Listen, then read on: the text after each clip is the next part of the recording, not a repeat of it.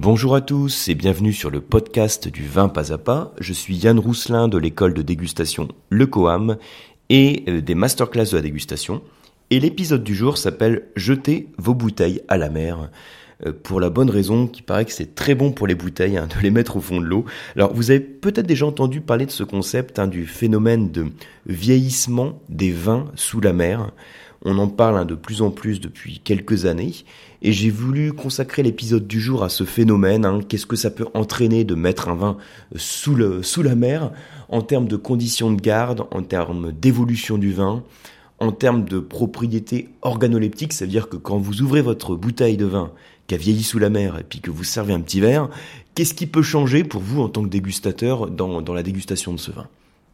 Alors juste hein, pour bien vous situer le contexte, euh, vous avez peut-être entendu parler hein, il y a quelques années, c'était en 2010 plus précisément, euh, d'une épave qui avait été découverte au fond de l'eau et dans laquelle il y avait des bouteilles de champagne. Les bouteilles de champagne, elles étaient entreposées ici depuis 170 ans à 50 mètres de profondeur. Et donc ces bouteilles ont été ouvertes et dégustées euh, quand même, hein. et on s'est rendu compte qu'elles avaient des propriétés assez surprenantes pour des champagnes de 170 ans, parce que imaginez quand vous avez un vin effervescent euh, qui vieillit dans des conditions normales, on va même dire dans des, des bonnes conditions de conservation, dans une bonne cave, euh, ça vous est peut-être déjà arrivé à vous hein, d'avoir une bouteille de champagne que vous gardez pendant plusieurs années. Et il se trouve que le champagne évolue assez rapidement. À la base, un champagne, c'est une bouteille qui est faite pour être dégustée rapidement, parce que on cherche aussi à préserver dans le vin l'effervescence, le CO2, hein, le dioxyde de carbone qui est emprisonné dans votre champagne, parce que l'effervescence contribue à la fraîcheur du vin.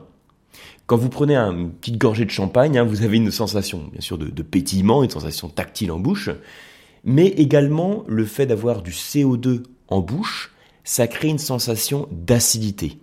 Parce que le dioxyde de carbone, en contact avec une enzyme de la salive, se change en acide carbonique, qui, comme son nom l'indique, est une forme d'acide. Donc ça crée une forme, de fraîcheur en bouche. Et d'autre part, il faut savoir aussi que la pression exercée par le CO2 sur votre palais va contribuer aussi euh, à créer cette sensation de picotement d'acidité. Alors pourquoi je vous dis tout ça? Je vous parle de vieillir le champagne, le vin en tout cas dans la mer, euh, parce que dans des conditions normales, l'effervescence disparaît au bout de quelques années et en fonction des conditions de votre cave, vous pouvez préserver cette effervescence, mais elle est amenée à disparaître de toute façon. Euh, ça c'est une chose, hein. là je parle du champagne, mais c'est vrai pour tous les vins, euh, quand vous êtes dans des conditions classiques de garde, vous avez une évolution qui se passe, et on a constaté que sous la mer, on, a, euh, on constate que ça ralentit l'évolution du vin. Et or, vous savez qu'en termes d'évolution du vin, il y a une phrase hein, que j'aime bien répéter, c'est qui vieillit lentement vieillit bien. C'est vrai a priori hein, pour tous les organismes vivants, c'est vrai en tout cas pour le vin. Quand vous avez une bouteille de vin, euh, que vous avez une bonne cave qui lui permet d'arriver lentement en maturité, c'est comme ça que vous allez avoir les meilleurs niveaux d'apogée dans votre bouteille. Si vous avez par contre un des chocs thermiques, que la bouteille est mal conservée, mal gardée, elle va évoluer beaucoup plus vite, mais elle va pas atteindre le même niveau d'apogée qu'un vin qui vieillit lentement. En même temps, ce que je dis, c'est un peu rassurant. Imaginez, ça veut dire que euh, si vous avez une bonne cave, vous pouvez amener vos bouteilles à un meilleur niveau d'apogée que si vous avez une mauvaise cave. Donc vous pouvez avoir une meilleure expérience de dégustation si vous avez une bonne cave pour faire vieillir vos bouteilles. Donc je reviens sur le phénomène d'évolution. Donc d'une part, le vieillissement sous la mer, on constate que ça ralentit l'évolution du vin. Et d'autre part, on n'a pas seulement un ralentissement de l'évolution, on a aussi une évolution qui est différente, puisqu'en dégustation, quand on déguste des vins qui ont été immergés, on constate que les caractéristiques gustatives, ce dont je parlais tout à l'heure, les propriétés organoleptiques, donc les sensations euh, au, nez, un terme olfactif, les sensations en bouche, sont différentes. Donc vous voyez, il y a deux choses. L'évolution qui est ralentie dans votre bouteille et l'évolution qui est différente. Et mon but dans ce podcast, c'est de voir ça un petit peu, d'un petit peu plus près, de voir quel est le phénomène qui fait qu'une évolution sous la mer va être ralentie et va être différente qu'une évolution dans une cave traditionnelle. Voilà le, petit programme qu'on va voir en, quelques minutes. Alors première chose, avant toute chose, je voudrais vous faire un, rappel, un rappel parce que je pense que c'est des choses que vous connaissez déjà.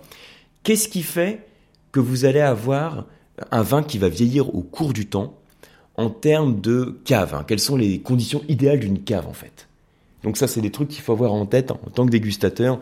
À partir du moment où vous achetez quelques bouteilles pour les faire vieillir, c'est important de savoir où les faire vieillir et comment agir sur votre cave pour qu'elle soit au top pour bien faire évoluer vos bouteilles.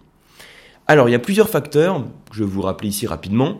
Donc, premier facteur qui permet au vin d'évoluer lentement, c'est le facteur température. En gros, il faut pas qu'il fasse trop chaud. Et puis, il faut pas aussi qu'il y ait de delta de température. Ce que j'appelle les deltas de température, c'est les variations thermiques. Il euh, faut pas qu'il y ait de choc thermique, qu'il fasse froid en hiver, que vous soyez à 8 degrés, que vous passiez à 22 degrés en été. Ça, c'est très mauvais. Quand on alterne euh, les différentes températures, ça favorise l'évolution rapide du vin et surtout ça dégrade ses propriétés organoleptiques. Du coup, ce qui est très bien en termes de température, c'est que ça elle soit fraîche et constante. Ça, c'est vraiment les deux facteurs que vous devez avoir en tête. Fraîche et constante. Alors, fraîche, ça peut être 14 degrés, ça peut être 15, euh, ça peut être 16, euh, rarement au-delà. Et en tout cas, évitez absolument les chocs thermiques. Autre chose qui permet d'avoir de bonnes conditions de garde au-delà de la température, donc l'autre point, vous l'avez sûrement en tête, hein, c'est l'hygrométrie. L'hygrométrie, c'est-à-dire le, le taux d'humidité ambiante. Euh, si vous avez un milieu qui est trop sec, le problème que l'on a, c'est que ça va favoriser la dessiccation du bouchon, donc le, votre bouchon de liège hein, qui ferme la bouteille. C'est un petit peu par lui que le vin communique avec le milieu extérieur. Hein, vous savez que le verre est complètement étanche, donc à travers le verre, il n'y a pas d'échange gazeux. Par contre, le bouchon, c'est le nez de votre vin. Le nez dans le sens où c'est l'organe de respiration. Et si vous avez un milieu qui est trop sec, c'est un petit peu comme vous si vous êtes dans un milieu qui est sec, hein, c'est mauvais pour votre nez et c'est également mauvais pour le nez du vin. Alors il faut un taux d'hygrométrie qui peut être autour de 65, 70, 72%, donc c'est quand même relativement important. Autre facteur qui permet aussi de, euh, qui est un autre facteur de garde pour votre vin, c'est l'obscurité. Vous savez que les phénomènes de lumière, hein, surtout les UV, les ultraviolets, ça favorise l'évolution du vin. Ça favorise les, phénomènes d'oxydation du vin. Ça me fait d'ailleurs penser à un exemple hein, dont je vous, ai, déjà parlé sur ce podcast. C'est par exemple le domaine Massamiel à Maury, donc dans le, enfin sur l'appellation Maury, donc dans les, le Roussillon en France. Hein. Euh, Maury c'est un vin doux naturel. Il y a certaines cuvées qui vont vieillir, dont des bonbonnes qui sont exposées à la lumière. Et le fait d'exposer les bonbonnes à la lumière, ça permet donc de favoriser justement l'entrée des ultraviolets, parce que les bonbonnes sont complètement transparentes, et donc de favoriser certains développements euh, d'arômes dans le vin. Ce caractère un peu rancio, même l'évolution de la robe est différente. On voit que la robe devient beaucoup plus tuilée. Donc ça favorise ce phénomène d'oxydation. Donc le premier truc, on va dire, à retenir de ce podcast, c'est les trois facteurs de garde, hein, le basique, vraiment la température, l'hygrométrie et l'obscurité. Après, on peut rajouter aussi hein, tous les. Euh, la bouteille de vin doit être laissée en paix, doit être tranquille, c'est-à-dire qu'il ne faut pas euh, la remuer, ne doit pas subir de vibrations, etc. Mais bon, j'insiste sur ces trois facteurs température, hygrométrie, euh, obscurité. Du coup, maintenant, on va aller sous la mer. On va retourner sur le, le sujet de ce podcast. On va aller sous la mer et on va regarder en quoi mettre une bouteille de, vin sous la mer, ça peut être à 10 mètres, 15 mètres, 20 mètres, 30 mètres de profondeur, en quoi ça favorise la garde du vin? Alors c'est très facile, hein. une fois que vous avez en tête les facteurs de garde, on se doute bien que bah, d'avoir le vin euh, sous la surface de la mer, ça permet d'avoir une température qui soit fraîche et stable. Hein. vous avez vraiment les deux facteurs de température, c'est frais et c'est stable. En fonction de la profondeur, vous êtes à 10 degrés, 12 degrés, 13 degrés, 14 degrés. Mais le fait aussi d'être sous l'eau, ça permet aussi d'éviter logiquement les amplitudes thermiques. Donc ça, c'est un premier facteur positif. Deuxième facteur, alors là, ça va dépendre de la profondeur, mais ça va dépendre aussi euh, de dans quoi on immerge le vin. C'est l'obscurité.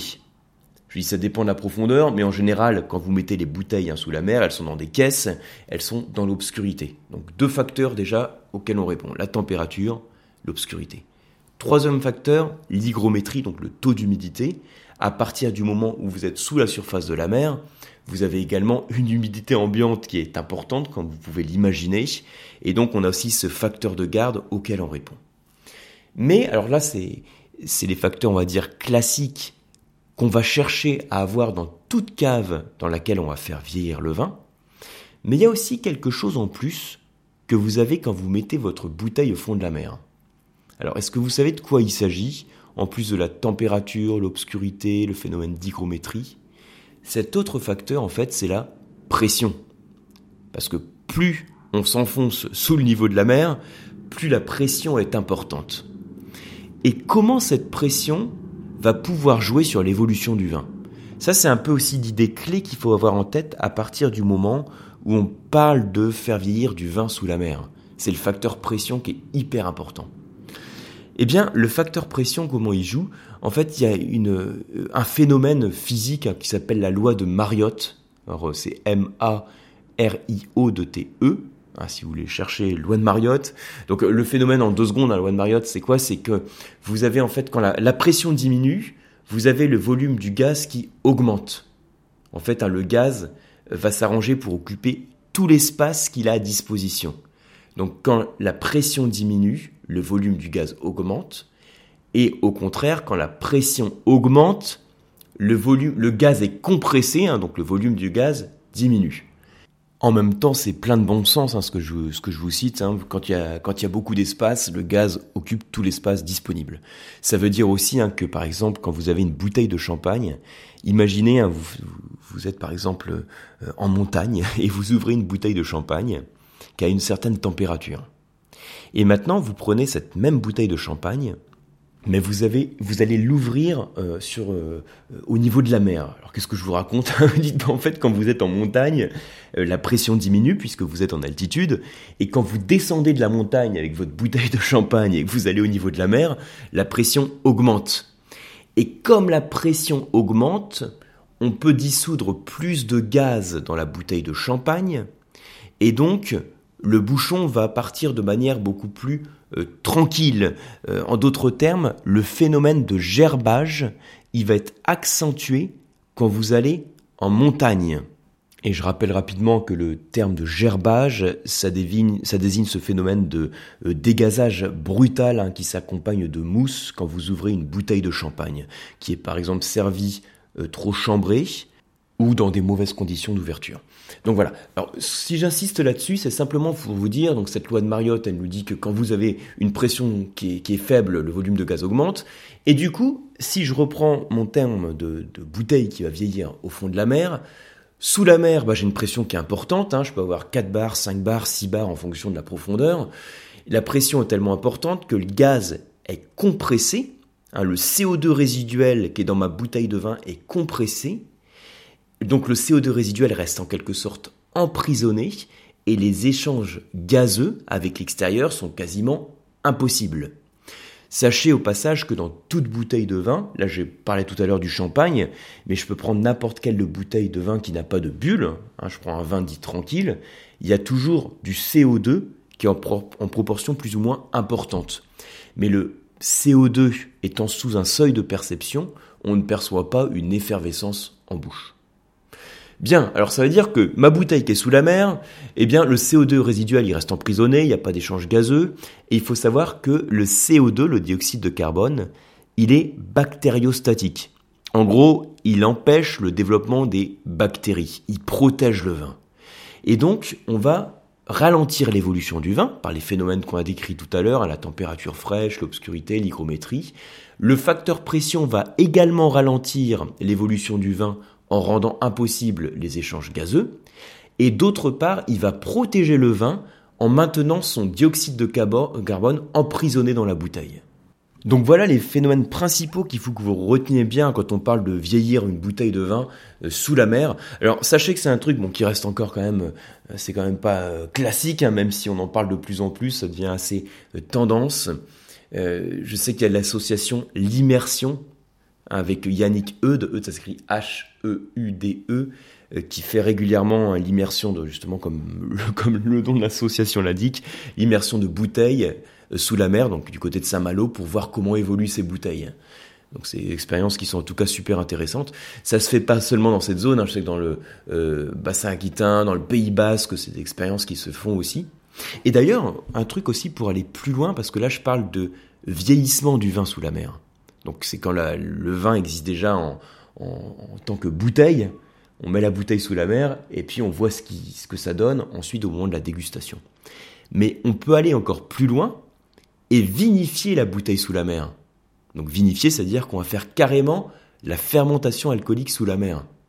Donc ça, c'est une expérience qui est faite en particulier par Emmanuel Poirmer. Donc Poirmer, je vous l'appelle, P-O-I-R-M-E-U-R. Donc lui, il va carrément vinifier le vin sous la mer. Donc là encore, le fait de vinifier sous la mer, c'est qu'on a des conditions qui sont euh, idéales en termes de cave et le facteur pression en plus. Mais là, il y a un truc un petit peu différent, c'est que le phénomène de vinification, qu'est-ce que c'est? Alors je vous le rappelle, hein, c'est le sucre du raisin qui se transforme en alcool et en dioxyde de carbone sous l'action d'un micro-organisme qu'on appelle la levure. Et il se trouve que sous la mer, à une certaine pression, la levure, ce micro-organisme, il va avoir un métabolisme différent que quand il travaille, que quand notre levure travaille à une pression, on va dire, normale. Et ce métabolisme différent va influencer le déroulement de la fermentation alcoolique. Et vous savez que la fermentation alcoolique, elle crée pas seulement de l'alcool ou du CO2, elle va aussi créer des précurseurs d'arômes elle va être à l'origine donc de la formation des arômes, des, caractéristiques euh, organoleptiques du vin. Et du coup, si le métabolisme de la levure est différent, ça peut faire naître aussi des arômes différents dans le vin. Donc d'où l'intérêt de l'expérience. Donc voilà les points principaux que je voulais vous partager hein, par rapport au phénomène de vieillissement du vin sous la mer et puis au passage aussi de, vinification hein, du vin sous la mer. Je ne sais pas si vous avez eu l'occasion de déguster ce type de bouteille. En tout cas, je serais curieux d'avoir vos retours d'expérience si vous avez dégusté ce type de vin. Ça serait vraiment un plaisir de le partager avec vous. Donc n'hésitez pas à m'en faire part, hein, comme toujours hein, sur, mon mail contact at lecoam.eu. En tout cas, j'espère vous retrouver très rapidement sur les cours d'onologie à Paris. Donc, je vous rappelle qu'on est dans le 17e, dans un très joli local. Hein. donc, n'hésitez pas à venir si vous êtes à Paris ou à proximité. Et puis, euh, si vous n'êtes pas à Paris, vous pouvez bénéficier de mon offre de formation vin à distance, notamment les seuls programmes francophones du Wine and Spirit Education Trust, donc les formations diplômantes au vin, vous pouvez retrouver sur le site lecoam.eu. Et je vous retrouve également sur les masterclass. Bah oui, ça fait pas mal de choses où je peux vous retrouver. Et puis, ah bah une chose aussi, hein, puisqu'on est au mois de novembre, au moment où j'enregistre ce podcast, à la fin du mois de novembre, c'est le Salon des vignerons indépendants de Paris, hein, celui qui a lieu porte de Versailles. Donc comme tous les ans, j'anime les ateliers initiation au vin lors du salon. Si vous n'avez pas encore votre invitation, n'hésitez pas à m'envoyer un petit mail, je vous enverrai une invitation et j'espère comme ça avoir le plaisir de vous rencontrer si c'est pas déjà fait. À très bientôt.